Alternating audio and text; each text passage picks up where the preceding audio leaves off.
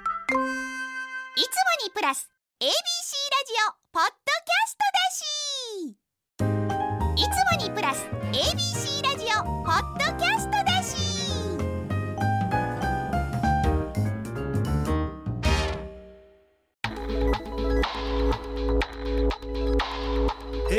まるまる FM933 ABC ラジオジオ今村翔吾山崎れなの言って聞かせ言ってこんばんは歴史小説家の今村翔吾ですこんばんは山崎れなです今週も始まりました今村翔吾山崎れなの言って聞かせて先生、うん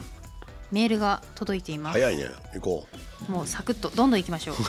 最近読んでなかったですからねそうそうそうはい最近全然読めてなかったんで行きましょう、ラジオネームルイ13%さんからです、先日の放送で今村先生が甲冑が欲しいとおっしゃってましたが私はマイ甲冑持っておりますいいなご存知かもしれませんが大河ドラマなどで使われている甲冑は丸竹産業という会社で作られたものが多く一般の人にも販売されています意外なのは価格甲冑の使用にもよってピンキリではありますが思いのほかリーズナブルです昔製造された骨董品は大変高価でメンテナンスも大変ですが現代の代物は扱いも簡単着用も容易です着てよし飾ってよしですが自分はマイ甲冑を持っているというだけでテンションが上がり脳内では風林火山のテーマソングが止まらずキリッとした毎日が送れますえいかがですかいや欲しくなった何本ぐらいなんやろリーズナブルってねまあでも今村先生ぐらいの財産があったら ね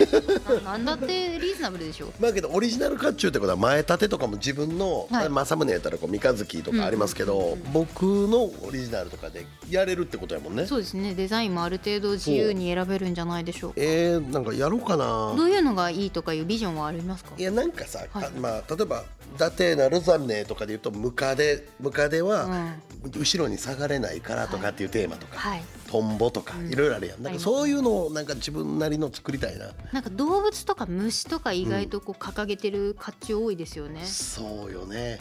ちなみに私は蒲生氏里の甲冑がナマズですねかっこいいあの黒いやつ黒いやつ真っ黒のナマズちゃうのあれああれナマズかな、うんはいはい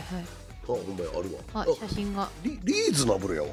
あ甲冑のうん価格がうん丸竹産業という会社ですこんなね安いんやいくらぐらいですかいやほんま安いやつやったら19万円ぐらい、 19うん、まあちょっと豪華でも70、 1970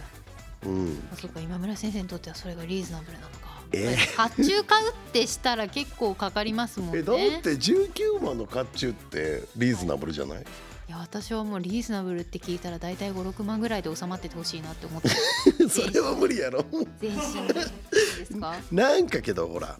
例えばブランド物のバッグとかに考えたらうん安いでまあ、買わないからでしょうね私がうブんランド物のバッグをうんあんま相場が分かってない多分財布ぐらいですいよねやブちラょンっとド物のハイブランドのバッグとかやったらまあちっちゃくても3 4 0万560万すんじしゃんますかいやもういやほんまに知らんねんなって今なんとなく分かったけど全まあ然知らない100万とかもやっぱザラにはあるんじゃない、えハイブランドやったらね知らない世界でそんなん分かんないだから俺がめっちゃ買ってるみたいやけどそうでもなく、そう 買ってるみたいじゃなく てまあいそれ行く時もあるやんちょっと寄ったまありとかそうですさ、ね覗いてみたりとかね、うん確かにねねちょっとねあるけど、いいですよあねの値段やったら買ってもいいかも一家に一台あってもいいかも確かにでも今村先生の場合だってほら集英社に等身大 そ等う身大以上のそれでよう言うなパよネルが貼られたりするぐらいだからそれで着るように買っとくっていうのもありですよね。確かにうん、またパネル化される時のためにそうしかも俺一着俺用意しとく俺経費で落ちんちゃうかあれあすごいそんな気せん経費で落ちるそう鎧が経費に落ちる唯い一なの仕事じゃないかいいな、甲冑毎日使うやん うんうん、毎日戦に出ますそうまあその気分で執筆するとか まあ経費で今度なんかテレビの番組にあれを衣装つって出てるっていうね、うん荒技も確かにここの公開収録とかでもいいし ね鎧着て確かにいろいろ使い道はあるよ3月25までに間に合いますか急に買うのいや怖いいや買ってほしい買ってほしい着てほしいそう山崎さんも着るいやいやいや着着物 ない着ないですあ着物ならいいですね着確か物に、やね、ったらうんちょっと気付け師の方とかいろいろ発注しなきゃいけないですけれどそういやーまあどれありがとういい情報ありがとうございました、はいさあそして神奈川県ラジオネーム乃木太郎さんからです番組のグッズ案、うんアイデアが来てますがブックカバーはいかがでしょうか、うんうん私は本を外で読むとき何を読んでいるのか周囲に知られたくないのでブックカバーを必ず使っています、うんしかし言い切った感じになるのが嫌なので使っているのは書店でもらえる紙のカバーですあるよね、うん使い心地はいいのですが正直ちょっと気持ちが上がりませんそこで生きった感じにならない程度のオリジナルブックカバーを作ってほしいですということですけどけどさこれわかりなんまわすこれ生きった感じのブックカバーどういうことからんねんけどただこの人はあの本何読んでるか読まれたあのばバレたくないんでしょ、はい言って聞かせて聞いてるっていうのはバレてもいいんか ないいんじゃないですかね全然いいと思うだって別に聞かれて恥ずかしい番組じゃないです、ね、ないけどはい、恥ずかしい番組だと思ってましたそう思ってないけどもしかしてはいそれで言ったらどの本読んだって恥ずかしくないはずいじゃないやでも本何読んでるか知られたくないはわかりますよ私もわかるわわかるだって別に仕事じゃなかったら言いたくないもんあそうなるべく自分の本棚もなるべく映したくないだからこの間、うんあの他の雑誌のうん取材を受けた時に、その本棚のどういう本が並んでるかを見せてほしいと言われて、まあ、写真を提供したんですでもその写真提供する前に「ごく一部でもいいですか?」って言ったんですよ。うんうんうんその本棚の一区画だけでいいですかうって言ってでもまあそれは多分歴史好きでどういう本を読んでるのかとか、まあ、実際に歴史こいつ本当に好きなんかっていう疑いももしかしたらあったのかもしれないんで すけど疑ってへんよその本棚の一区画をね写真送ったらこれじゃ少ないとはいもっと送ってほしいと言われたんですけどもうでもどうしても嫌でうんどうしても自分が読んでる本とかまあてか結構こうまばらに置いてあったりとかもするんでその大きさによってうん置いてる場所違ったりもするからその歴史の本の間に全然違う本が挟まってたりまあまあまああるよねするんですよ、うんああと若干参考資料本みたいな感じはのいはいはいとかもあるし、小説も挟まってるしうんみたいな、だからどうしても一区画だけで通したんですけど、ねうーんなんか嫌だなと思ってそう本棚に何が並んでるかとか知られても平気なタイプですかあ僕結構平気かもすっごいなんで、うんいやもうそれこそ多分変なもん読んでると思ってないからやしうんうーんと思うしそんなに恥ずかしいもんはないようない気やが変なの読んでるとは全く思思っっててなないいんんですやよけどなけどわかるよけどなんか嫌うなんんですよ、うんうんそういう人はいるとそ思ううよちなみに先生はブックカバー使ってますか僕使ってないよだから多分使そわないこからして多分違うんやろうねへえうーん私結構使うタイプなんで使ううんあと僕分厚すぎる本をよく持ち歩くから、ブックカバーはまらんっていうパターンもあるんよねああそれはわかりますハードカバーのやつあんまりはまんないですそよねうなんかこう調節できるはいはいブックカバーとかあったら売れそうな気すんのよな、確かにこ確かうになんかシュッと締めれるとかさ、うんうんいいですねぜひ今村先生の財力でこれは作っていただいてなんぼあると思ってんのお願いしま一回そこ聞きたいわいやあると思 ってるこれだけ本を書かれててこれだけ売れていたらあると思ってますはい甲冑の2つや3つ作っていただいて ほおん願まいねしはまいすさあ改めてこの番組では今村先生と私山崎怜奈が小説歴史仕事プライベートなど今話したいことを言ってリスナーの皆さんのお話も聞かせていただいています番組のハッシュタグは言って聞かせて言ってのい聞かせてのきは漢字です公式ツイッターやインスタグラムもありますアカウント名はアルファベットで言って聞かせて ABC ですぜひ皆さん検索してみてみてくださいでは先週に引き続きこの後は小説家のアダミオさんがご登場です私を構成する一冊というコーナーを一緒にお送りします今村翔吾山崎怜奈の言って聞かせて最後までお付き合いください AM 一ゼロゼロ八、FM 九三三、ABC ラジオ。今村翔吾。山崎怜奈の言って聞かせて ABC ラジオがお送りしています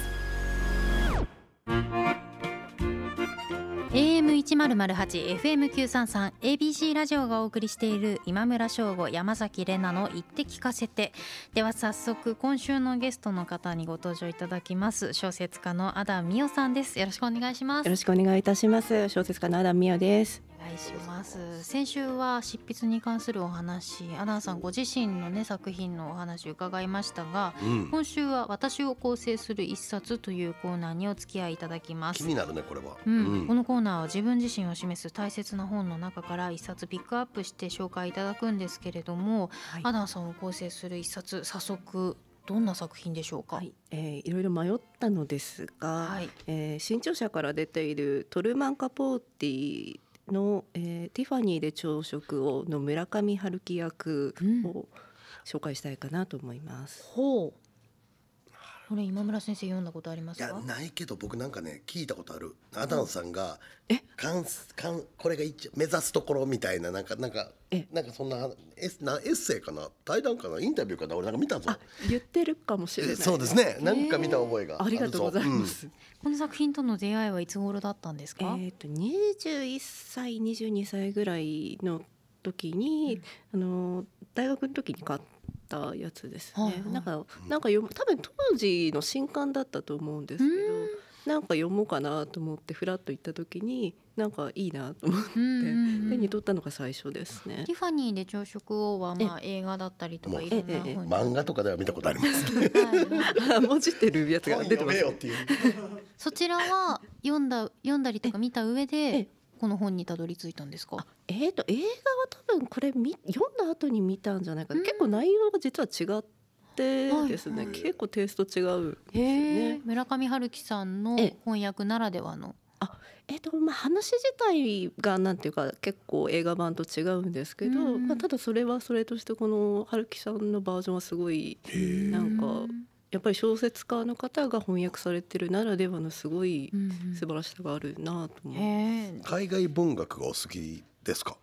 なんか割と好きといえば好きで詳しくないので、うんあんまり語れないなっていう感じです。なるほ僕は多分読んだことない理由として海外文学がうんはい、毛嫌いじゃないけど苦手意識がすごい強いうんそうなんですそれね。歴史小説のジャンルとあんまり関係ある話ですか。ではね僕は多分最初にあの読んだ海外文学が、あ肌に合わなさすぎてあー苦手になっちゃったパターンうんなるほどでなするほどだからいいもしかしたらいい合うのかもしれない、うん他のを読めばう、んうん、でもこう村上春樹さんから見たティファニーで朝食をって結構気になりますしええどんなふうにどうどういうちょっと癖だったりとかええあこれは他のものと違うなみたいな思ったこととかありましたえー、とやっぱりなんかあの、まあ、もちろんその翻訳家として専業でされてる方ももちろんすごいんですけれどもやはり小説家として書かれている方が翻訳をされてるのでものすごい滑らかに感じるんですね。海外文学って結構多分役の問題でちょっと取っかかりがあるというかすごい仰々しい言い回しで実際何言ってるのかあんま分からなかったりっていうのが結構ネックになるのかなっってちょっと今村先生の話を聞いて思ったんですけどこれかなり読みやすいへえしやっぱりなんか文体が美しい感じをかなうんなりるほど受けますね。前僕も今言われてそんな気がしますよなんかほんと説明文みたいなあそう役の方もおられるんですよそうですねだからちょっとあ上がらないっていうか、はい感じがあるんですけどそれ聞いたらちょっと読みたくなりますね、うん、そのティファニーで朝食をっていうその世界観をちゃんとこうそのままに表現したそうですねまさにそういう感じの一冊かなと思いますね。ちなみに他にはどういったえ作品を読むんですかえー、とこの後そうですねあの持ってきたのが「羊たちの沈黙」これはもい考えてみたら海外文学うんですね。これはそうですね。あのラブカでもちょっとなんですかね。オマージュさせていただいた作品おで、ーただ、はいす結構本当に最近読んだラブカを書く本当に直前に、はいたまたま手に取って、はいこれは映画を最初にもともと好きでうんうん見ていて、あ原作読んだことないなと思って、はい手に取ったらこれは面白いなんかに使いたいなと思っていた矢先に3日後くらいに「連載やりませんか?」みたいなお話が編集者さんから来た、えー絶対使おうと思ってそこの付箋がまあラジオなんで見えないですけどええ付箋がいっぱい貼ってあるんいでやすよすごい量これですねそうなななんなんですか な付箋はなんなんなんだろうこれ何貼ってんですかね。同じページに2枚貼ってあったりもしますねそうそうそただうなんかいいなっていうところに多分貼ってるんだと思いますセリフだったり描写だったり そうですね、はいなはい何貼ってるんだろう貼ったのがもう2年ぐらい前なのでいやーでもすごいですねそうです本読みながら付箋え貼ったりとかもするんですねえーそうですねするやつとしないやつありますけどこれやっぱずっと取っておきたいみたいなあーこれはもうマスターピースだみたいなやつは結構貼っちゃい僕も貼るかも、あそうでうすか、ん、貼るのは貼るんだけど何に貼ってんのかは多分皆さんそれぞれだと思うんで、僕僕は表現かなあー表現にあ貼でるもかなそうですね、ここはもう一回見たいみたいそうなとか自分が使わない語彙とかのところにも貼っそうでてすはいはい読み返してなんかちょっと一回ふんわり入れるとかっていうのはやるかもしれないです。今村先生例えばどういう本に今まで付箋つけてるんですまあ、か、だからね、まあ、特に司馬遼太郎の前期とかにはやっぱ付箋がいっぱいついてて、司馬先生って後期に行くと結構分かりやすい言葉になるんですけど、前半って一般的じゃない言葉とかもいっぱい使われておられて、まあ、それをたまにエッセンスで使おうっていう時にパーって読み返す時とかはあるかも。あーへえそれ作品をご自身で書きながらアダンさんもそのいろんなオマージュ受けたりだとかっていう本をええええ読み返したりってこともありますか、ありますねなんかあのもう全部の本ってわけじゃないですけど、まあ、この「羊たちの沈黙は」あの冒頭の一文を参考にさせてもらったのもあって。あと何ですかね、まあ、これじゃなくてもなんかすごい表現に詰まった時に、まあ、付箋ついてる本はとりあえず読んでみようかなってなって、まあ、またつまずいたりとかいろいろあるんですけど、何度も何度も読み返してみたり、へえあるんですね書、かれるのパソコンですよね。パソコンですね。うんうんななんで聞いたんですか今いやいやいや、まあ、手書きっていうこと、まあ、このご時世に手書き作家はほぼいないんだとは思うんですけど どうですかこうえ詰まったりします書けないなっていう時とかありますかなんか書けないそうですねなんかもう書き直しをすごくするタイプなので、うんもう詰まったらもう冒頭から書き直しをしてしええまいます素ね、晴らしい冒頭からあ冒頭からなんていうか横にワードで字をずらしてはい全部一字からなんだろう書写みたいな感じでやりますね。僕はもう書いたものはどう利用できるかっていうふうに考えちゃいもったいなって思ってまうけ ど法律を考えてそううんまあけど一回書いた文章を横に置いとくとかってことはあるけどそこまで書き直まあタイプですよねこれもうん本当に作家のうんそういう書き直したいっていうその意図といいますか、なんか単純にやっぱりおあの編集者の方にお渡しするまではまあ自分のターンなので、はい自分が気持ち悪いところが一個でもあると嫌なタイプうんなのでもうすなんですかねうまく通るまでひたすらやるタイプ、うーんなるほどね、まあ、そのタイプねっていう いるあつ違うんですかあ全然僕も気持ち悪いと思いながら投げてるえいや気持ち悪いとだから 思った気持ち悪いと思ってももう僕自分で直す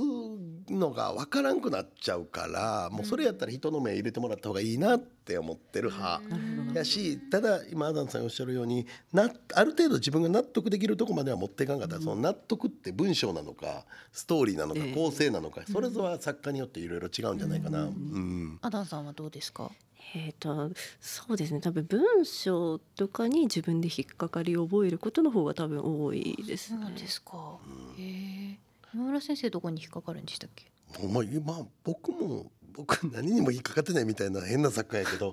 もうめっちゃ笑ってる、くだ句読点とか時々どこ打っていいかわからなくなるいまだにそんそんな感じですかあと僕下手くそなんはもうもうこれはもう小分け節分けが異常に下手なんですよ。ねえどこで話を切っていいかが微妙にあの変なとこ几帳面でページ数で均等割りしたくなる病がふつふつ湧いてきて本来切らなあかん場所が分かってんのに、目がもうページ数の均等割りに頭が引っ張られるからそうならんように編集者の力を借りて一緒にやってもらう。ええなったりしますかえー、と私なんだろう業界で2個だけ出てるとかが本当にダメなタイプで、あーだったらどれか1個単語削ろうみたいな神経質になっちゃいます京極さんタイプそうですね京極さんってページにぎっちり収まるようにあー京極先生されるとかって聞くからはい綺麗好きと言いますかいやでも確かにまあ本読んでて その上に2文字だけ飛び出てたりする本たまにありますけど、はいはい気になりますよねいや読んでてもなかどうにか引っ込められないものだろうかと思ってどうにかしてることが多いです、えー、すごいこだわりですね僕はやってないごめんなさいあの「た」だけ出てますなんとか下の「た」「た」丸だけ出てる時とかあるよえただ下ラになってからあでもこれ単語あった方がいいなとかで戻すこともあそうですかまあまああります、えなんか頭がこうだんだん冷えてくると、冷静に考えたら入れといて大丈夫だなみたいなことは結構あります、書くのとゲラどっちが好きですかああ上ゲラですね僕もゲラさでいす最後の爪爪が好きなので、うんゲラが一番楽しい作業かも僕はあそうですあか、うん私も割とそうですねへえ初行が一番最悪です ね最悪 そこまで言いますかなんかなんだろううわーいっぱい嫌なところあるなと思って、うんでも一回書き上げないといけないのでいけない嫌です一ね回他人っていうか他の作家さんのゲラっていうか書稿とか見てみたいもんねどうなってるかうん人それぞれやと思う僕のは多分変わってると思ってえてえええめっちゃ汚いんですよええ書稿があのどういう意味ガガチャガチャしてるああのあー光悦さんの文字もはい編集さんの文字も僕の書き込みも全部残してくれっていう人やからうんもう紙が真っ黒にななりうんまやすへえ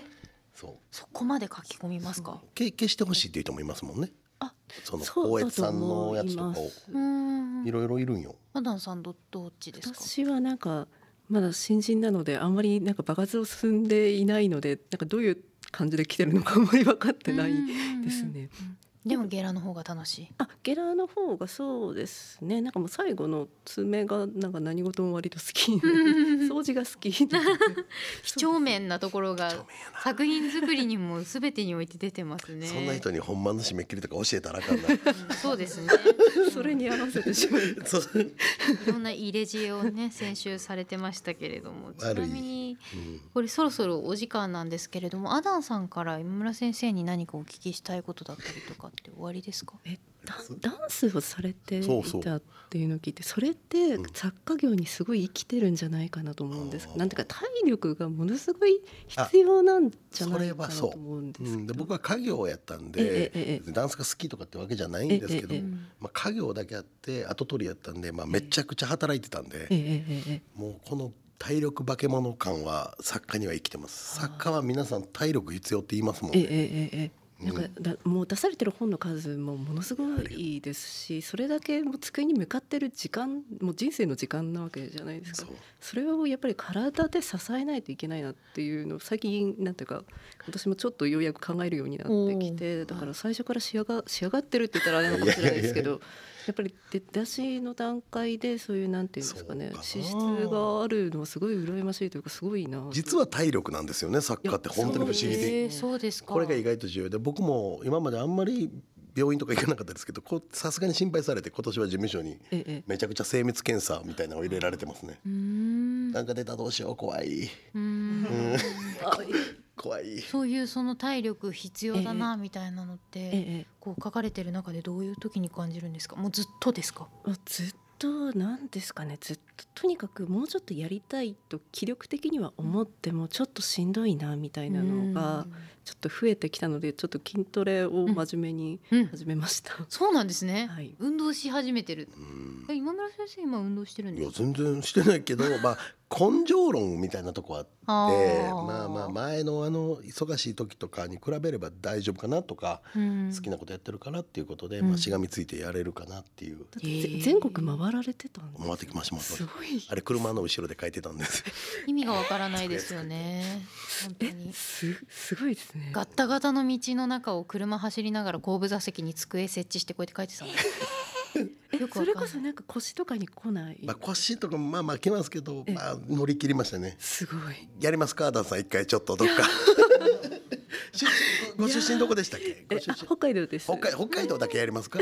書店巡りアダンさんのあ祭り旅 書店書店書店巡りいいで すねそうです、ね。僕もついていこうマネジメントマネジメントで水曜どうでしょう。えそうそう 水曜どうでしょうですねそうそうそそれこそ大泉さんみたいな感じになってくるうなるほどでもちょっと面白そうですし、うんなんか作家さんならではですねその体力勝負っていうのを読んでるこっちからすると全然わからなかったりするので。ですよね、うん意外と皆さん先輩もおっしゃりますねあそう体ですか力重要って、うんじゃあ今年は筋トレしつつのそうですね一年になりそうとし仕事のために頑張ろうか なと確かにはい几帳面なものづくり作品作りされるために体力が必須っていうのははいなんかそうですねそれも思いながら本屋さんで本を手に取るとなんかありがたみが一層増すなっていう気もしました。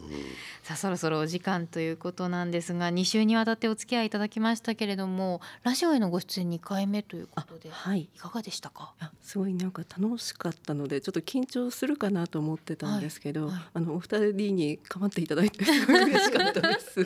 普段なんていうか家でずっとワード打ってるだけなのでああありがとうございました。なるほど他の作家さんともね、ええなかなかこう長い時間でお話しするってないですね。ないですかまあ、特にねあええのアダムさんと僕のデビュー年数はそんな変わらないんでうん多分あのこの時期はやっぱコロナで特にパーティーとかもほぼなかったですからなねなくなっちゃいましたよね。なくなっちゃったんそうですね。ねお会いする機会がなかったです。これを機にうん、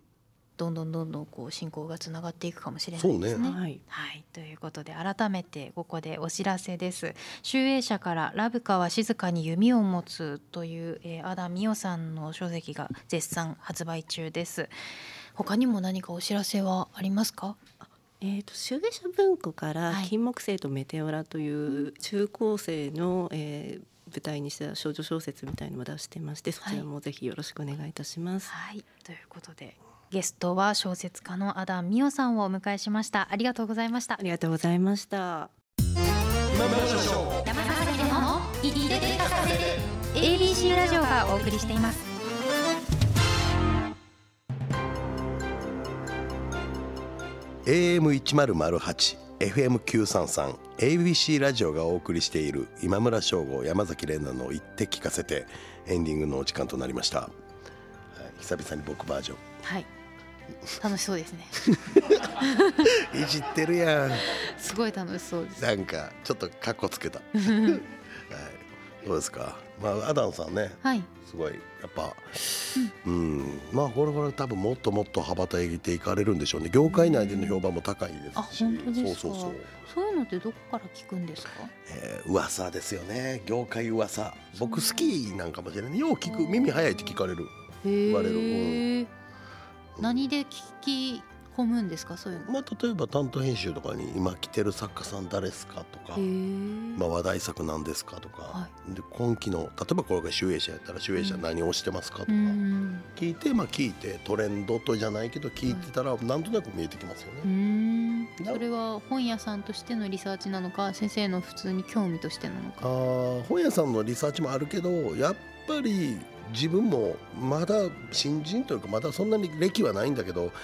まあ、上は目指すけど下からこう追い上げてくるというか、うん突き上げも怖いから新人さん情報とかははいはい掴んどきたいな、書き手として書き手とし聞いて。ておき知っておきたいというか、知っまあ、ておき自分のことを叩くというか、うん背中を押す意味でも、そうそうそうそう、うんうんまだまだ負けへんぞと後輩にはって思う思いもあるし、はい気になるよねうん、さあ改めて今村先生からお知らせです。まあ来月ですけど3月15日「あかね歌」っていう「平家物語」の作品が情景館が発売予定です、えー、楠木正成の子、えー、正面が主人公の長官小説「ひとよ花よ」が朝日新聞にて毎日連載中ですはい、そして私山崎れなは東京 FM と CBC ラジオでもラジオ番組をやっていますので東京と名古屋にお越しの際はぜひ聞いてみてくださいさらにウェブでエッセイを連載しています花子東京さんと幻冬舎プラスさんでそれぞれ連載しています詳細やその他テレビ番組の出演情報などに関しては公式 Twitter もしくは Instagram をチェックしてぜひご覧ください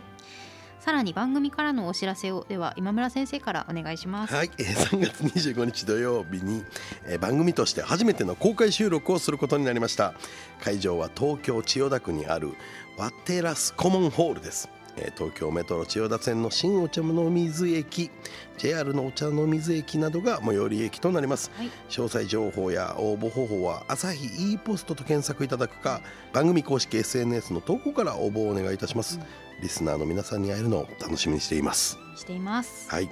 あとはこれもあ、えーそしてやるやるって言ってた からオッケーオッケー。そうなんですよえーいきます。待っちゃったすいませんそして今村翔吾山崎怜奈の「言って聞かせて」は放送から1ヶ月間 Spotify やポッドキャストでも配信中です、えーラジコのタイムリータイムフリーとともにこちらもチェックしてくださいこの番組では皆さんからの質問や喋ってほしいことおやなみお悩み相談番組の感想などメッセージを募集しています番組ホームページメールフォームよりお送りくださいはいやったやった 今村先生、あの慣れてないことを挑戦する時のあの無邪気さすごいです、やりたいやりたいやるって言ってで途中で終わらせるからこっちが待ってみるとすごい嬉しそうにやるって いうなんだろうあー緊張した、はいね、たまにはやるといいですね。ははいい、えーじゃあ、ここまでのお相手は、いどっちや、これ。ここまでのお相手は、今村翔吾と、山崎れなでしたまたまた来来週週。